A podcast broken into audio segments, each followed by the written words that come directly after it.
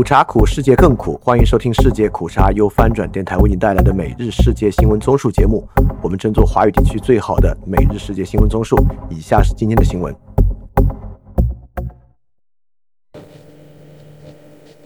以下是今天八月二十日的新闻。欢迎在 YouTube 搜索“世界苦茶”观看视频节目。首先是中国新闻。台侦获四十二架次大陆军机活动。中国大陆解放军星期六宣布，在台海周边演训。台湾军方通报，侦获四十二架次大陆军机出海活动。综合台湾自由时报和中时新闻网报道，台湾国防部星期六中午说，上午九时起陆续侦获大陆战机、预警机等各型军机四十二架次出海活动，其中二十六架次逾越中线及延伸线，另有八艘军舰配合执行联合战备警巡。台湾国防部侦获的大陆军机包括空警五百预警机、运九运输机、歼十、歼十一、歼十六、苏海三十等战机，以及直九直升机等各型军机。下一条新闻：台湾总统府谴责大陆台海军演，针对中国大陆在台海周边举行军演，台湾总统府谴责北京此举造成区域不安。并指相关军演是在企图营造恐惧，介入二零二四年台湾总统及立委选举。综合台湾中央社、风传媒、自由时报等报道，台湾总统府发言人林玉婵星期六下午说：“台湾正副总统出访过境行之有年，不应成为中国大陆在区域寻衅的借口。”他称，中国大陆近日的各种作为都属于营造恐惧的借势手法。对于这种挑衅、造成区域不安的行为，台湾总统府表达严厉谴责。下一条新闻：中商务部威胁台湾关税优惠。中国商务部指控台湾违反世贸组织部分原则，扬言采取相应的措施回应，包括终止台湾关税优惠的海峡两岸经济合作框架协议。台湾经济部周五反驳中国的指控，并称北京的作为是出于政治动机。中国商务部四月启动对台贸易壁垒调查。商务部发言人舒玉婷周四在例行记者会上指出，初步调查显示，台湾地区对大陆贸易限制措施涉嫌违反 WTO 关于非歧视原则、普遍取消数量限制原则等规则。同时，台湾地区禁止进口大陆的产品范围近年来总体呈现扩大趋势。本次调查涉及产品已从立案时的两千四百五十五项调整至目前的两千五百零九项。下一条新闻。长安三万里被批与历史不符。针对今年暑期热门动画电影《长安三万里》的部分情节描述被指与真实历史不符，中国官媒央广网星期六发表评论文章说，《长安三万里》是一部电影，不是纪录片。既然是电影，就应允许创作团队在尊重重大史实的基础上做适当的艺术加工，包括必要的艺术虚构。如果处处划线，则之甚严，恐怕很多电影也没法拍了。河南省洛阳市隋唐诗协会最近针对《长安三万里》的部分情节发布声明称，李白与杜甫第一次相逢在洛阳，并非影片中描写的长安；杜甫早年生活在洛阳，并非影片中描写的长安；一日三绝发生在洛阳天宫寺，并非影片中描写的扬州。要求制片方、导演、编剧等发表纠错，致歉声明。此消息一出，引发众多网民关注讨论。一些网民还质疑相关协会碰瓷蹭热度刷存在感。下一条新闻：吕氏于香港国安法上诉裁决进加刑。香港媒体报道，香港理工大学学生吕氏于违反香港国安法上诉案下的星期二裁决。据《明报》星期六报道，香港理工大学学生吕氏于去年四月承认触犯香港国安法下煽动他人分裂国家罪。区域法院任法官界定案件情节严重，据国安法条文，需判囚五至十年，将原定的三年八个月刑期改为五年，令吕世瑜失去认罪的三分之一减刑。吕世瑜不服判刑，上诉失败后再申请终极上诉，或上诉庭批出证明书。翻评：一般的刑事诉讼原则是不会加重刑期的，这是一般公民对抗巨大公权力的一个基本保障。让一般公民采取上诉等司法程序的风险降低。此案裁决除违反这一范例外，还违背了认罪协议减刑原则。让司法失去了协商价值，成为了纯粹的权力惩罚工具。下一条新闻：香港考虑调整公务员守则，放弃政治中立。香港政府拟更新公务员守则，不会再用政治中立字眼，原预计今年第一季发出草拟版本。香港公务员事务局局长杨和贝因表示，守则仍在草拟当中，暂未有具体公布时间表。他说，仍在考虑公务员守则会否保留政治中立字眼。根据《星岛日报》报道，杨和贝因说，有关政治中立的背后意义一定会留在守则当中，只是看如何表述。并强调要将相关概念清楚地表述出来，而不会令人出现错误演绎。下一条新闻：欧盟批评香港自由受粉。欧盟周五发布针对香港形势的年度报告，指出香港的高度自治、民主原则、基本自由持续受到侵蚀，不禁让人怀疑中国“一国两制”的承诺。对于欧盟的批评，香港特区政府表达强烈不满和坚决反对。并要求欧盟停止干涉纯属中国内政的香港事务。二零二二年是香港回归中国二十五周年，也是备受争议的国安法实施两周年。英国于一九九七年将香港交还中国，北京曾承诺香港的资本主义制度和生活方式维持五十年不变。而自该年起，欧盟每年都会针对香港形势发布报告。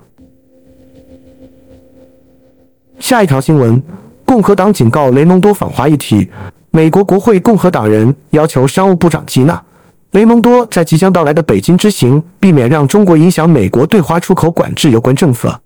此前，有媒体报道称，雷蒙多计划将在访问期间与中国就美国的高科技产业限制措施成立一个双边工作组。共和党联名致函商务部长雷蒙多。警告他不要在这个月晚些时候的中国之行，针对美国的出口管制政策与北京进行协商。我们敦促你在出访前公开澄清，美国的出口管制是没有商量余地的。中国应该期待美国今后将会有更多的出口管制，而非更少。这几位共和党参众议员说。然后是亚太印开新闻，泰国前首相达信准备回归。流亡海外十五年的泰国前首相达信证实，他会在下个星期二返回泰国。当天也是泰国上下议院投选新首相的日子。达信选在此时回国，恐令政局再添变数。达信的幼女佩东坦星期六在社交媒体透露，她会在下星期二早上九时到曼谷廊曼机场迎接父亲达信。达信随后接受英国广播公司泰语新闻的访问时强调，他肯定在八月二十二日返回泰国。不会再推迟回国计划。下一条新闻：金门否认网传逃兵消息。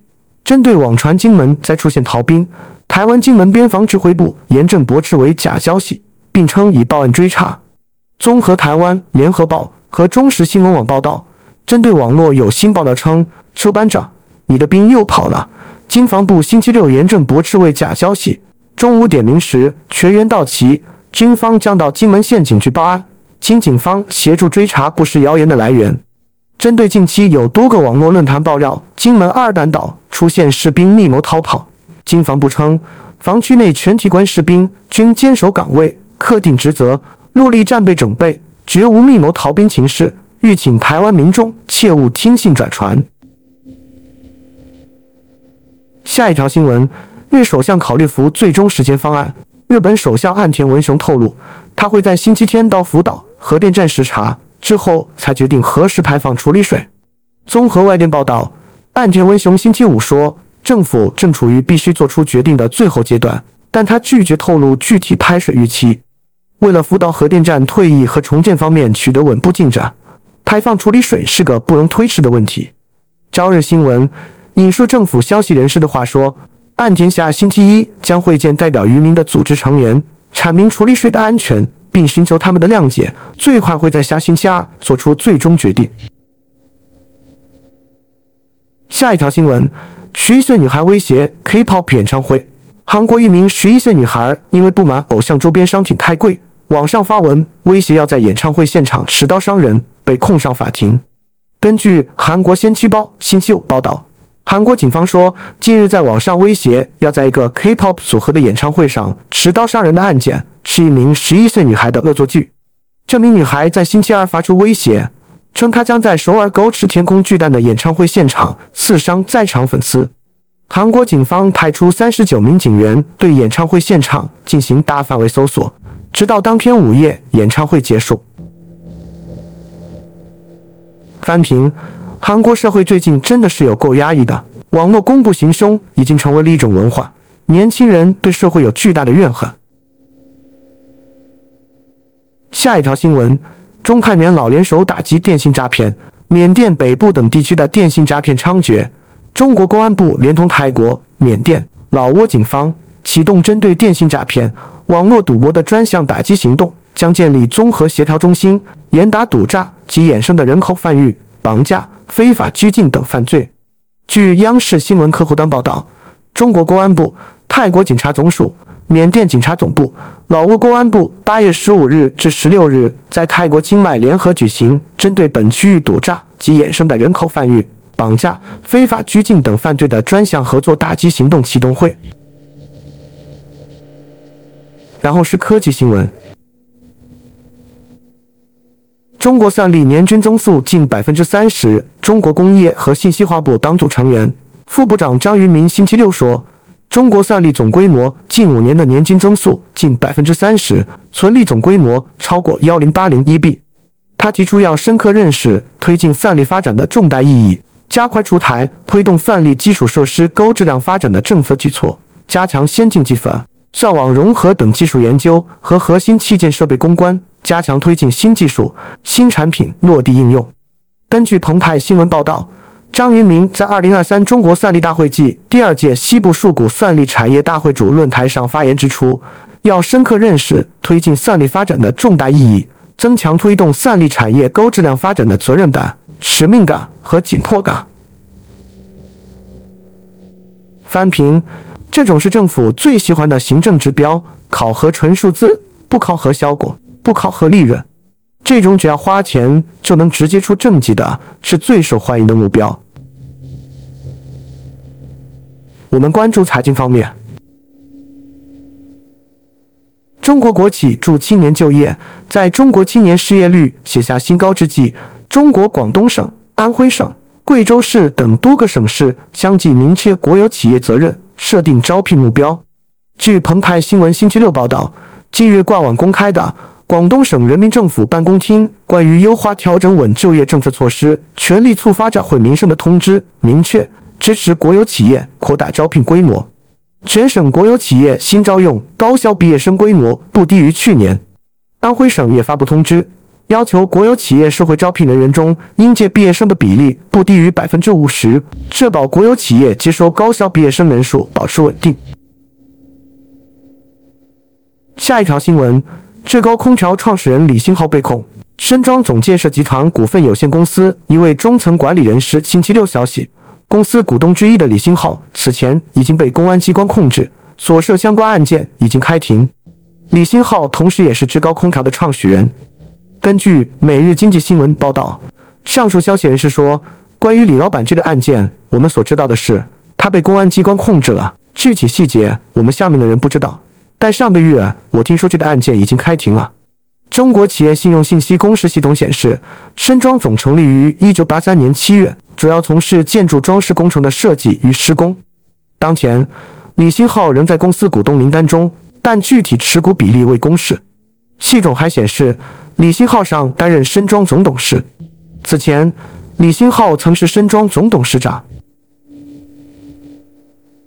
下一条新闻：比特币跌至六月低点，美国联邦储备局可能延长货币收紧政策，加上中国房地产市场动荡，投资者避险情绪陡然上升，比特币跌回至六月低点。根据 c i n d e s k 的数据，比特币本周处于下跌态势。截至本地时间星期五傍晚六时，下滑至两万六千四百四十美元，跌幅达百分之十点一，较七月的最高点三万一千八百四十五美元下跌了百分之十六点九。新加坡国立大学客座教授、李白金融学院院长白石潘接受《联合早报》访问时说：“美国联邦公开市场委员会七月份会议纪要显示，可能还需要加息抑制通胀，美元和国债收益走高，给比特币带来下行压力。”然后是俄乌战争。乌克兰谷物三分之一难以出口。自俄罗斯上个月开始封锁黑海港口以来，乌克兰的谷物有三分之一无法出口，这对乌克兰经济和全球粮食安全来说是一大重负。俄乌战事爆发后，欧盟已斥资十亿欧元为乌克兰寻求替代出口路线。美国本周也同欧洲伙伴合作，依靠多瑙河等河道和其他通道来保持粮食出口畅通。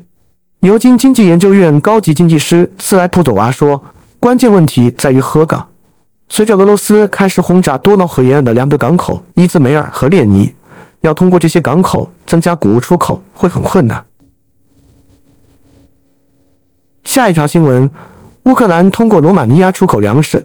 乌克兰与罗马尼亚星期五签署一项协议，确保乌克兰粮食可通过罗马尼亚出口。该协议是在乌克兰总理什梅加尔访问罗马尼亚期间签署的。罗马尼亚总理曹拉库说。他希望乌克兰六成的粮食出口将通过罗马尼亚转运。俄罗斯七月拒绝延长非海港口农产品外运协议后，频繁攻击乌克兰农业和港口基础设施。乌克兰多瑙河港口原本占全国谷物出口的四分之一左右，但俄罗斯退出协议后，从多瑙河经罗马尼亚的路线已成为乌克兰主要的运粮途径。分析指，目前乌克兰谷物出口量已较六月份减少四成。下一条新闻：俄导弹攻击乌城市，造成七死一百二十九伤。俄罗斯一次导弹攻击星期六在乌克兰首都基辅以北大约一百四十五公里的切尔尼戈夫市的中央广场，扎死至少七人，包括一名六岁儿童，扎伤一百二十九人。乌克兰内政部说，当地民众当时正在前往教堂庆祝一个宗教节日，受伤人员包括十二名儿童和十名警察。乌克兰总统泽连斯基在电报应用上张贴了一段视频，显示攻击造成的后果，包括一辆被瓦砾包围的汽车，里面有具尸体。下一条新闻：中国秘密援助俄乌战争物资。英国《每日电讯报》经过调查发现，俄乌战争爆发以来，中国一直向俄罗斯提供直升机、无人机、光学瞄准具和国防工业所用的关键金属。《每日电讯报》在星期六发表的一篇报道指出，自从俄罗斯去年二月对乌克兰发动全面侵略战争以来，俄罗斯企业，包括那些遭到制裁的导弹发射器、装甲车，甚至战略轰炸机的生产厂商，收到来自中国成千上万批次的物资。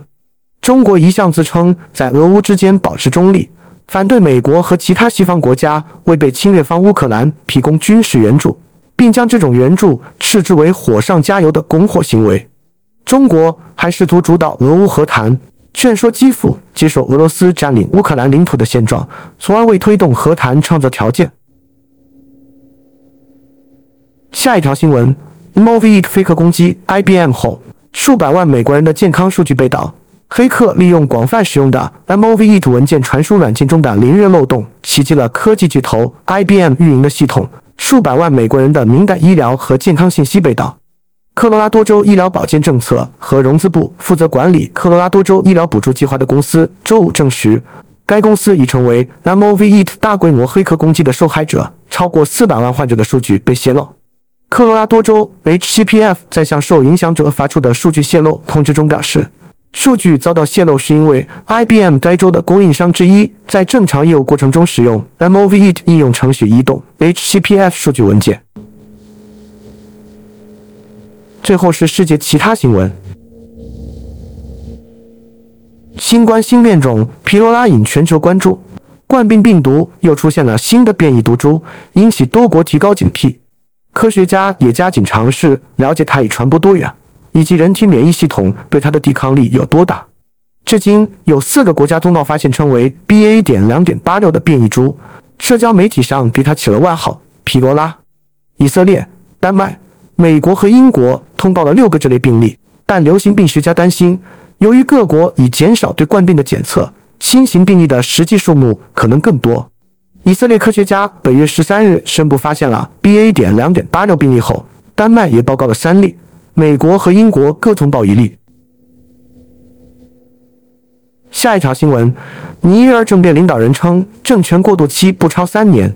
尼日尔政变领导人说，政变的目标并非夺权，政权过渡期不会超过三年。但若遭到袭击，后果就不会那么简单。法新社报道，发动尼日尔政变的军人领导人齐亚尼星期六晚上发表电视讲话，宣布举行为期三十天的全国对话，以制定具体建议，为新宪法生活奠定基础。不过，他也警告称，任何对尼日尔的攻击都不会像公园散步那样轻松。七月二十六日，尼日尔爆发军事政变，并推翻了总统巴祖姆。齐亚尼随后宣布自己为尼日尔新国家元首。翻评军政府口中的过渡期，全世界最不好笑又最残酷的笑话。现在的缅甸和泰国，二十世纪的南美国家，军政府上来了就没有痛痛快快下台的。下一条新闻：美或从尼日尔撤军待决定。美国可能正在计划从尼日尔撤军，不过一位美国高级将领表示。任何最终决定仍需数周时间才能做出。美国空军欧洲、美国空军非洲司令詹姆斯·赫克上将星期五告诉记者，他的总部正在为一系列可能的情况做准备。这些情况可能迫使大约一千一百名美军放弃对美国反恐努力至关重要的两个空军基地。